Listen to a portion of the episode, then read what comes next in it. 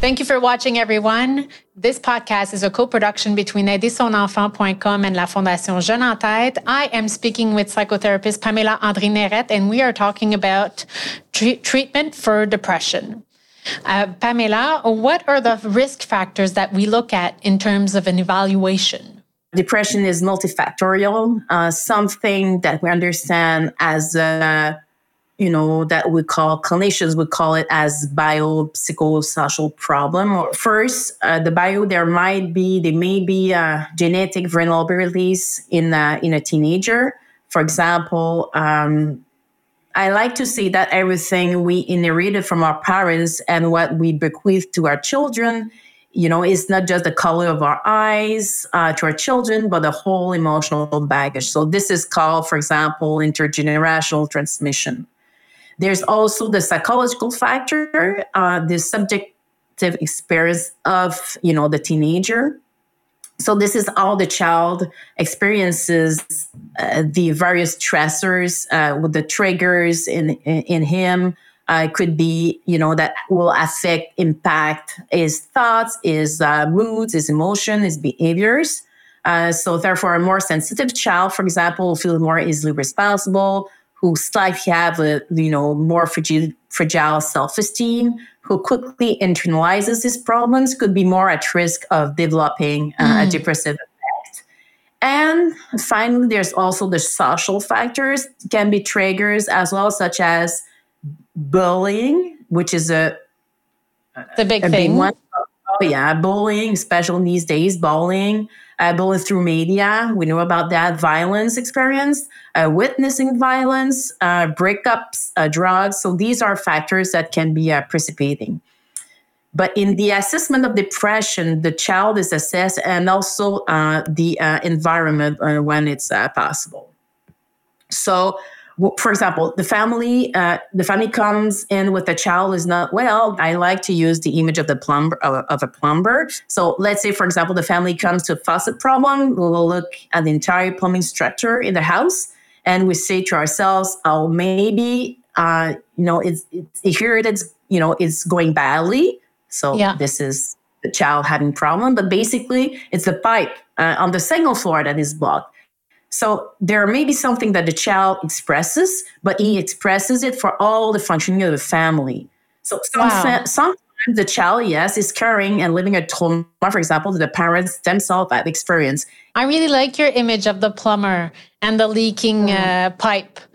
That's very interesting. So what I'm getting from that is that it, it will come to the consciousness of the family that there might be something else or something that was um, given to him that maybe doesn't belong to him um, uh, in its entirety or something like that. Have you seen in your practice situations oh, like yeah. that where the parents live something, but it's actually the child who's suffering from something they didn't live themselves?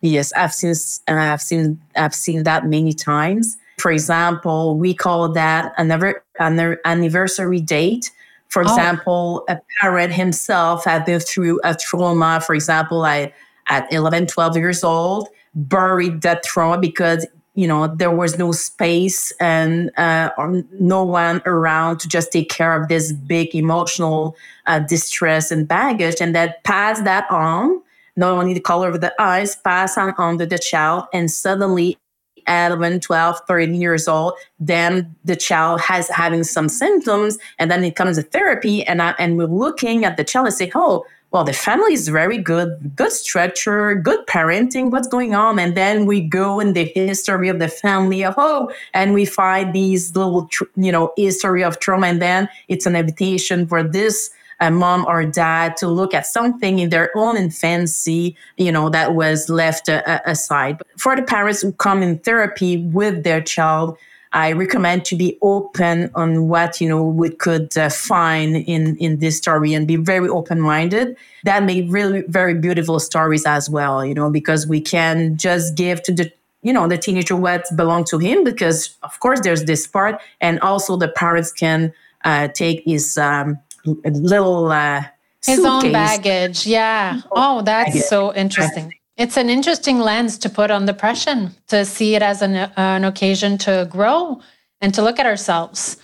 Paméla-Andrée, can we speak about medication? Because some parents are hesitant to give medication. Um, is it a good treatment? Is their fear valid? What can you tell us about that?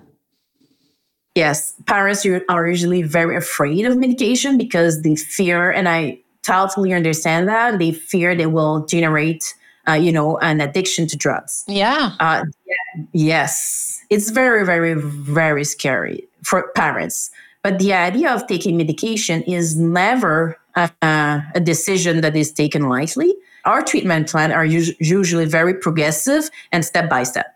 All right. So the introduction, yes. So the introduction of medication is not the first therapeutic response offered. We will try to first re-establish an environment that increases the protective factors. For example, reducing uh, demands, if you know we're very pushy on our kids. Uh, okay. Re-establish healthy routine, healthy routine of life.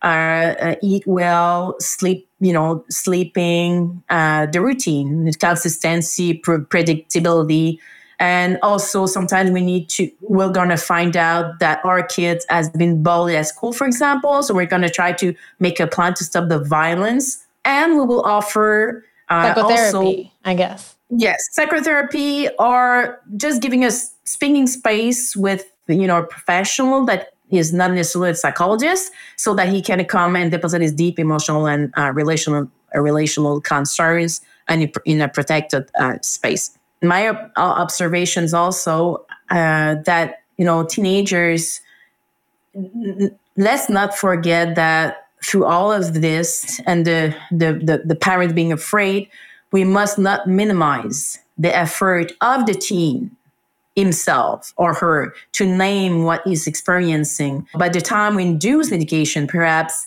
uh, the child, a teenager has been in pain for two years, a year, you know, many years. So, is depression something that can alarm us on other diagnoses? Yes, yes. Uh, depression is something, um, indeed, it's not rare in the path that we find some, something else. Paméla-Andrée, thank you for your expertise. In the next segment, a teenager will share her story, and she is presently living with depression. Keep watching.